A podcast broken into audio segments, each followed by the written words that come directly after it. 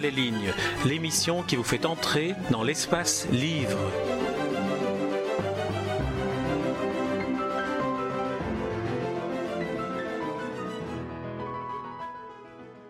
Jacques de Decker, vous publiez aux éditions La Muette votre dernier ouvrage en date, enfin dernier et simultané avec la publication d'une biographie de Wagner, dont ce n'est pas le, sujet dans, cette interview. Vous publiez un recueil de nouvelles dont le titre est Modèle réduit, modèle réduit au pluriel, euh, modèle réduit aussi un pluriel indéterminé. Est-ce que cela, cela veut dire que les, les nouvelles sont une forme d'expression pour vous qui vous permet de défragmenter un peu la de tout ce que vous observez autour de vous? Oui et non. Euh, c'est-à-dire que quand je dis modèle réduit, je, sacrifie un peu à la réputation de la nouvelle. Moi, je ne crois pas que la nouvelle soit une forme d'abord de moindre importance, ni de moindre euh, rayonnement. Euh, c'est un peu un cliché de penser ça. mais ce qu'il y a de vrai, et, je suis d'accord avec ce qui sous-tend la question, c'est que la nouvelle permet de ne pas être obligé de synthétiser l'insynthétisable. C'est-à-dire que notre perception euh, de, ce qui nous entoure, euh, elle est par définition fragmentée. Et je crois que ce qui nous fascine dans le roman, par exemple, c'est que le roman nous donne l'impression que le monde est cohérent, parce qu'il passe par une cohérence qui est apportée par l'artiste. Mais ce n'est pas toujours possible, c'est même très rarement possible en fin de compte. Donc la nouvelle euh, autorise à euh, isoler un sujet, à serrer euh, la focale, et, par conséquent, ça donne des textes plus courts par la force des choses. Mais l'intensité de la, de la tentative de, de répercuter quelque chose et peut-être de le clarifier est, au, moins, au moins aussi forte que dans le roman. Alors, une des, caractéristiques de ce livre, avant qu'on entre dans, dans, le contenu, avant qu'on entre dans, la matière même de ces, de ces 23 nouvelles, une des caractéristiques de, ce dernier livre paru est qu'il est un objet en soi. Alors, c'est un objet particulièrement soigné, c'est un, objet en couverture euh, rigide, une euh, illustration euh, magique. Le titre, évidemment, fait, fait, des jaloux dans tout le monde de la nouvelle parce que c'est le titre idéal. En plus, il est dans un coffret est-ce que cela veut dire que le travail avec l'éditeur a apporté une, dimension supplémentaire à l'objet livre qui, met en valeur finalement le contenu aussi? Moi, je crois que c'est c'est même pas supplémentaire, c'est initial en fait. Euh, je suis extraordinairement heureux de, cette collaboration euh, avec Bruno, Bruno qui est l'animateur de La Muette. Et euh, euh, parce que je crois qu'un éditeur, c'est quelqu'un qui doit avoir beaucoup de, qualités à la fois. Je, pense que c'est un métier intellectuel, c'est un métier mercantile et c'est un métier très technique. Et il faut le goût des trois. Donc il faut aimer faire du commerce, euh, il faut aimer faire des objets et il faut être très sensible aux idées, à la fiction, à l'art, enfin à tout ce qui fait la littérature. Et euh, les grands éditeurs, euh, ceux qu'on cite enfin, comme des modèles, euh, que ce soit, je sais pas moi, Gaston Gallimard ou, José Corti, sont des gens qui, à leur façon, ont, toujours eu ces, trois choses à la fois. Et Bruno Weisskopf, qui est un encore jeune éditeur bruxellois, qui a une certaine expérience du métier en tant que participant à, d'autres entreprises, a mis sur pied son entreprise à Bruxelles, mais dont il a la bonne idée, et c'est une question absolument fondamentale dans la condition de la littérature en Belgique, dont il a eu la bonne idée de la coupler avec une maison d'édition française qui n'est pas parisienne et qui est bordelaise.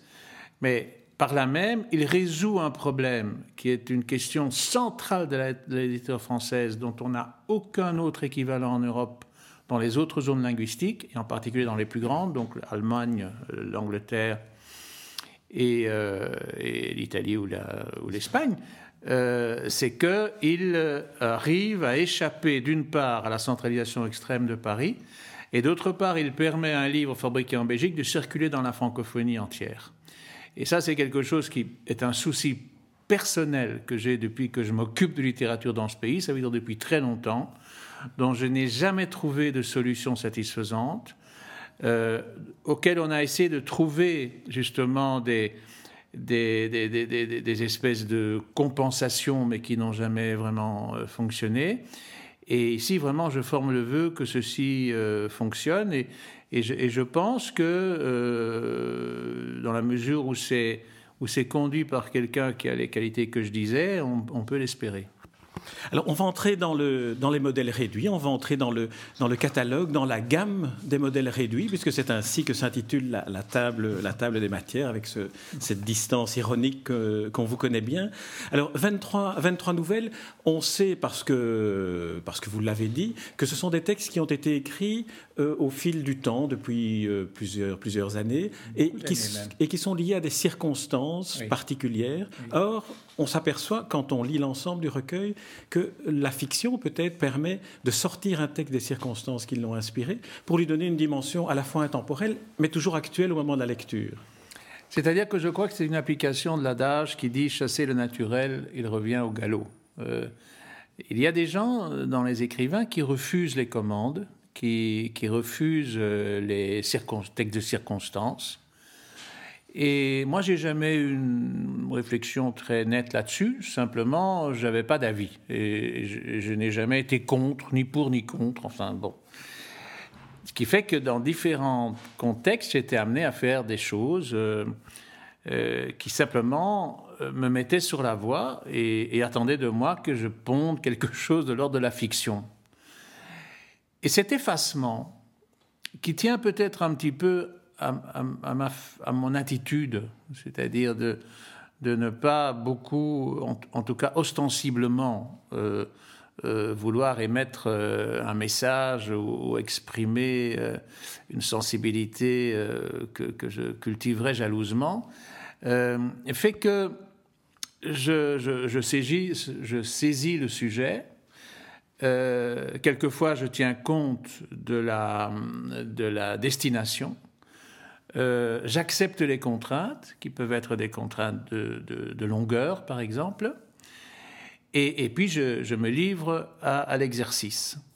Ce dont je ne me rends pas compte, c'est que d'un côté, on a déjà résolu pour moi une série de problèmes, parce que quand vous écrivez un texte de votre inspiration propre, vous devez vous-même vous dire de quoi je vais parler, comment je vais en parler et quel volume je vais lui donner ce sont des choses qui sont pré-résolues par la commande.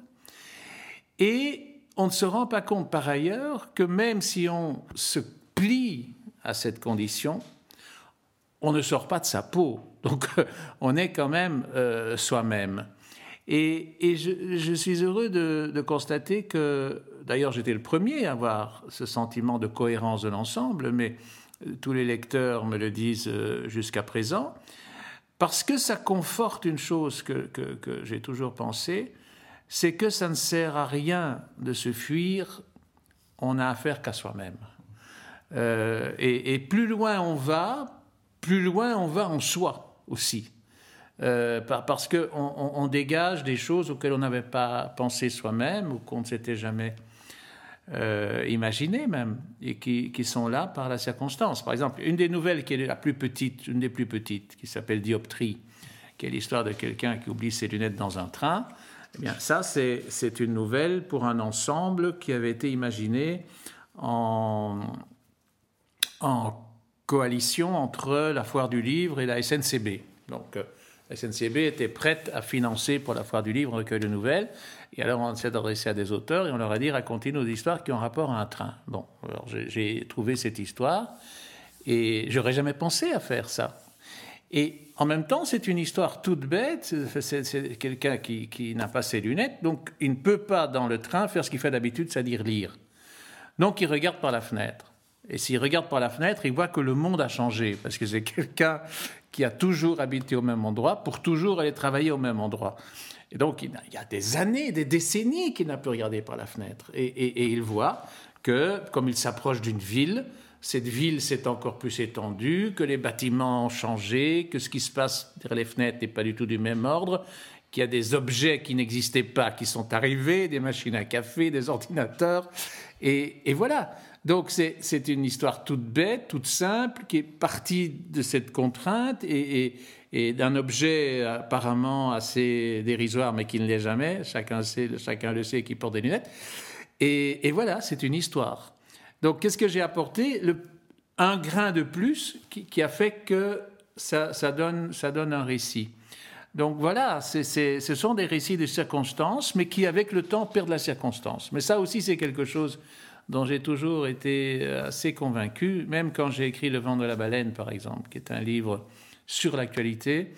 Euh, j'ai veillé à ce que le livre garde euh, son intérêt, même quand on oubliera, et on a déjà malheureusement largement oublié, ce qu'il a déclenché. C'est-à-dire l'assassinat d'André Coles. L'assassinat d'André Coles. Et là, je l'ai fait en n'appelant pas euh, la victime Coles, en n'appelant pas la ville Liège. Euh, je ne suis pas le premier à le faire, mais ça explique pourquoi on procède de la sorte. Si vous voulez bien, on va revenir à, Dioptrie. Alors, parce que j'ai passé, euh, j'ai lu donc l'ensemble des 23 nouvelles, et j'ai essayé dans chacune de retrouver ce qui faisait une part de la cohérence aussi, qui est non seulement ce que vous venez de décrire, mais aussi, je pense, une série de thématiques qu'on appellerait de mmh. et que l'on retrouve dans, dans l'une et l'autre des, nouvelles chaque fois et que j'ai essayé d'identifier. Dans le cas de Dioptrie, j'ai trouvé là qu'il y avait une sorte de, de déploiement de votre intérêt pour la philosophie. Parce que ce texte, finalement, dont vous avez raconté l'essentiel, est finalement un texte à la Platon. C'est la confrontation de l'intellectuel avec le réel. C'est la confrontation de, de l'homme qui, qui, qui lit à, l'homme qui vit. C'est finalement un peu une interrogation que vous avez souvent mêlant politique et philosophie. Comment mêler l'intellectuel à la vie de la cité? Alors, est-ce que ce sont des développements qui, aujourd'hui, à la lecture d'aujourd'hui, vous, vous, conviennent? Non, ça me convient, mais en même temps, euh, je suis euh, assez enchanté de l'apprendre parce que je n'avais pas du tout pensé. Euh, la seule chose où je peux dire simplement oui, c'est que depuis quelques années maintenant, c'est vrai, la philosophie m'intéresse plus qu'avant et me satisfait plus qu'avant. C'est-à-dire que maintenant, vraiment, quand je ne sais plus quoi lire, la, seule chose qui, qui, m'attire encore et qui me stimule encore, c'est la philosophie. Enfin, c'est certains philosophes plutôt. Euh, et, ça me ravit de me dire que peut-être moi-même, je glisse de la philosophie dans ce que j'écris. Vous glissiez à l'époque, à l'époque où vous l'avez écrit, mais de façon en quelque sorte un peu inconsciente. Mais même encore maintenant, je, ne sais pas très bien. Mais, mais c'est qu'il y a, et ça, ça j'ajouterai quand même une chose, c'est que je n'ai jamais eu peur de l'abstraction dans, dans, le, dans la fiction, que ce soit au théâtre ou, dans, ou dans le récit narratif. Et j'ai même eu une conversation, voire une polémique à un moment donné avec un excellent metteur en scène, d'ailleurs, euh, anglais mais travaillant en Belgique, est Adrian Bryan, euh, qui, qui, avait lu une de mes pièces, je crois que c'est Étrange de dimanche, et, qui m'avait dit Tes personnages euh, parlent trop et, et ont des propos beaucoup trop théoriques. À quoi j'avais répondu? Que euh, n'était plus au XIXe siècle, par exemple, où euh, la théorie chez les gens ordinaires ne s'affichait pas tellement parce qu'elle n'était pas intégrée. Pour une raison simple, c'est que beaucoup moins de gens avaient fait des études avancées, euh, que en termes de perception de la métaphysique, par exemple, la plus grande partie des gens étaient essentiellement cadrés par une pensée religieuse héritée et partagée, et que depuis lors, un, la laïcité avait fait son travail, et deux, les gens étaient communément beaucoup plus avertis. Si vous prenez un sujet comme la psychologie, par exemple, la psychologie est une science populaire. Euh, vous entendez tout le temps les gens vous parler de l'Oedipe, enfin, de choses de ce genre, de refoulement, enfin, toutes les notions euh, freudiennes sont des notions tout à fait banales.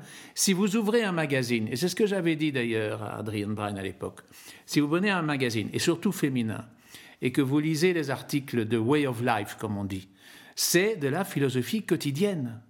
Et qu'il y a chez les gens aujourd'hui, et ce qui permet, à mon avis, la société de subsister malgré les grands désordres généraux qui nous, qui nous bouleversent, c'est justement, curieusement, une espèce d'avancée de la sagesse individuelle. C'est-à-dire une, une, façon dont finalement les individus s'en tirent, se débrouillent, sans devoir avoir recours, par exemple, à, la, à la confession, par exemple, cette notion extrêmement importante dans la religion catholique, euh, qui a été relayée par la psychanalyse pour une très très grande part. Euh, donc je, je, je, crois que nous sommes tous philosophes. C'est c'est pas c'est pas euh, l'écrivain qui brusquement penche vers la philosophie. Moi moi j'ai plutôt eu ça en écoutant mes personnages. Donc quand, quand, quand j'ai commencé ma première pièce, Petit Matin, c'est quatre conversations euh, de, personnes averties. Là aussi, j'avais dû aussi me justifier un jour vis-à-vis d'un autre metteur en scène qui était Pierre Laroche, et qui me disait Oui, c'est intéressant, mais tes personnages sont trop bourgeois. Et je voyais ce qu'il voulait dire. Euh, c'était pas une tranche de vie euh, prolétarienne, ce, que je, ce que je racontais là. Je le faisais en partie parce que je savais que chez ces personnages, j'allais pouvoir justement rendre naturel ce qui aurait été emprunté ailleurs, que leur bagage était suffisant pour que dans l'expression de leurs euh, sentiments, de leurs réflexions, de leurs angoisses, ils puissent déjà les cadrer dans un certain modèle euh, abstrait, donc conceptuel, philosophique. Mais ce n'est pas pour autant des philosophes. Et vous savez, c'est la grande différence. On a pu faire des tas de, dialogues euh, qui existaient, qui n'existaient pas, entre les grands esprits, par exemple, du XVIIIe, ou, le, ou grand dialogue entre Descartes et Pascal qui avait été mis au théâtre à un moment donné. Mais on devait prendre une infime minorité de la population hein, pour, pour avoir des protagonistes susceptibles de faire ça. Aujourd'hui, tout le monde peut faire ça. Le, souper, par exemple, euh, qui est une pièce qui confronte deux grands personnages de, l'Ancien Régime, il peut s'imaginer aujourd'hui dans n'importe quel café de Bruxelles ou d'ailleurs. Donc les, gens, dans leur conversation quotidienne, même quand ils expriment des choses extrêmement profondes, extrêmement sensibles, extrêmement personnelles, arrivent à les, verbaliser d'une façon euh, qui est nourrie par une pensée Alors évidemment, ma, remarque venait d'un anglo-saxon. Alors là, je comprends qu'il y a dans la mentalité anglo-saxonne et dans la tradition même philosophique anglo-saxonne, qui se, veut la plus empirique et la moins théorique possible, qu'il y ait une distance. Et, et là, je crois qu'il faut s'assumer. Nous ne sommes pas des anglo-saxons, nous sommes des latins, français, euh, du pays, euh, de la, des Lumières et de la raison. Et il n'y a aucune raison pour le nier. On va embrayer, si vous voulez bien, sur euh, deux autres nouvelles qui sont liées à cette notion de, dialogue, d'interaction entre des personnages qui sont des personnages qui ont une certaine culture, qui ont un certain bagage et qui échangent. Ce sont deux nouvelles qui sont extraites d'un recueil qui avait déjà été, été publié il y a quelque temps, mais passé un peu inaperçu, les philosophes amateurs. Alors, dans l'un, on évoque euh, la circonstance est le, 11 septembre, mhm. euh, la destruction d'une ville, mais vous traitez cette actualité-là dans la bouche des deux personnages à travers, à nouveau, cette notion, quelle est la représentation que l'on a des choses, comment est-ce que l'image, finalement, ces lunettes, finit par occulter la réalité par rapport à la perception qu'on peut en avoir? Et l'autre, l'autre nouvelle euh, dont, le, dont le titre m'échappe maintenant est celle où ces, deux, ces deux philosophes se retrouvent à l'enterrement d'un de leurs proches qui est mort, on le découvre, du sida. Mhm. Et les réflexions qu'il développe à partir de, cette, de, cet événement, dont on voit qu'il se déroule au tout début de l'apparition de l'épidémie du sida, mhm. a des résonances et un écho très étrange au moment où aujourd'hui, le, le, plus haut dignitaire du clergé catholique euh, prétend que le sida a une justification de, justice euh, immanente. Et on a l'impression que cette nouvelle a été écrite au lendemain des déclarations de, de ce, diacre. Oui, c'est étrange. Euh, mais quand, quand, le, quand, le, sida a été constaté, il y a eu par rapport au sida ce qu'il y a eu par rapport à beaucoup d'autres fléaux et beaucoup d'autres épidémies à travers le temps, que ce soit la peste, le choléra.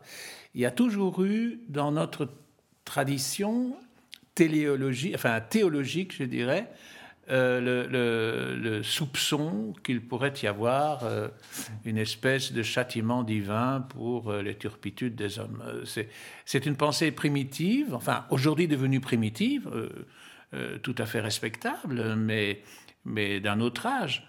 Et quelque part, je ne suis pas étonné qu'un représentant de l'Église traditionnelle réagisse comme ça ça me laisse personnellement indifférent d'ailleurs. Ce que je ne comprends pas, c'est le bruit qu'on fait autour de ça. Je trouve que c'est un phénomène ancien, c'est une résurgence de quelque chose de, largement éloigné de nous.